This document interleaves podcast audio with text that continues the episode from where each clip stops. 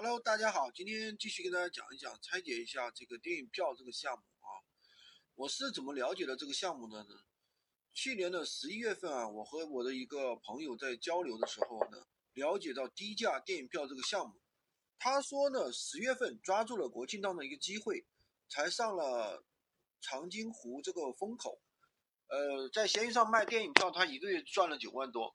这个数据的话，刷新了我对电影票的一个认知。我一直会认为这个电影票的话是一个利润低的一个商品，不值得玩。然后听他说了之后呢，我就觉得电影票玩起来爆发力真的非常强。他是二零二一年五月份开始玩低价电影票的。二零二一年别人在过春节的时候，呃，他在闲鱼玩电影，呃，玩电影票，两月份赚了五万多，微信收了二十多万，闲鱼上面的话还有很多的订单。然后呢，他现在把玩法升级了，辐射到全网，不仅仅用于闲鱼，呃，如果有好的电影上场，一天都能小赚两万多。二零二一年单靠电影票项目就赚了三十多万，二零二二年估计要翻一倍。说完他这些话，瞬间激起了我的一个兴趣。十一月份的话，我就呃花了一千多，开始对接。啊，出票一手渠道学习一些相关的知识，他们对外的这个培训价格是四千二百八十，因为是朋友，所以说给我的价格的话就是一千块。经过两个月的测试啊，我终于得出了一些这个心得啊。那么电影票项目和我们现在的无货源玩法优缺点是什么呢？第一，回头率比较高，可以留到自己的一个微信，成为自己的一个长期客户。操作更加简单，固定的文案，每次只需要变换一下关键词就可以进行操作。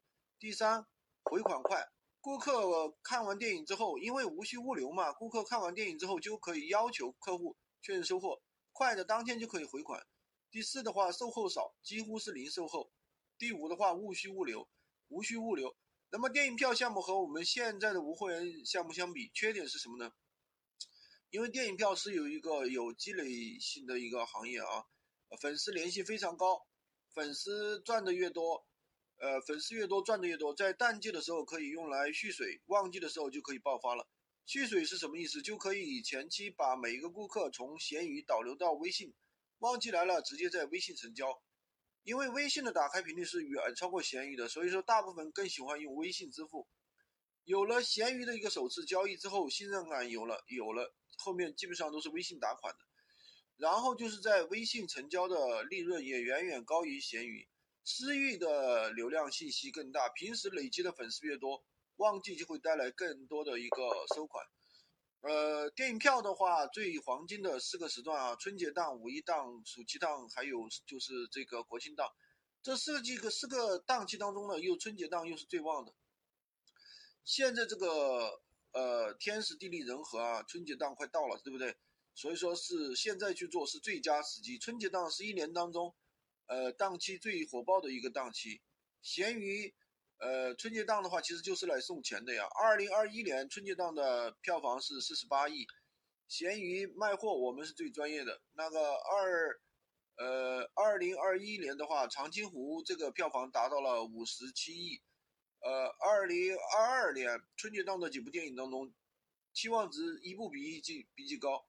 春长津档的第二部《水门桥》也定档在春节档，所以说，呃，那么我们将会培训什么呢？第一，闲鱼发布电影票有哪些注意事项？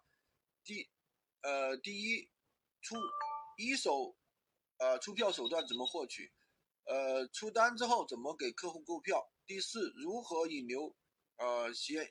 微信累积私域流量，长期稳定变现有技巧。好的，今天就跟大家分享这么多。喜欢军哥的可以关注我，订阅我的专辑，当然也可以加我的微，获取闲鱼快速上手。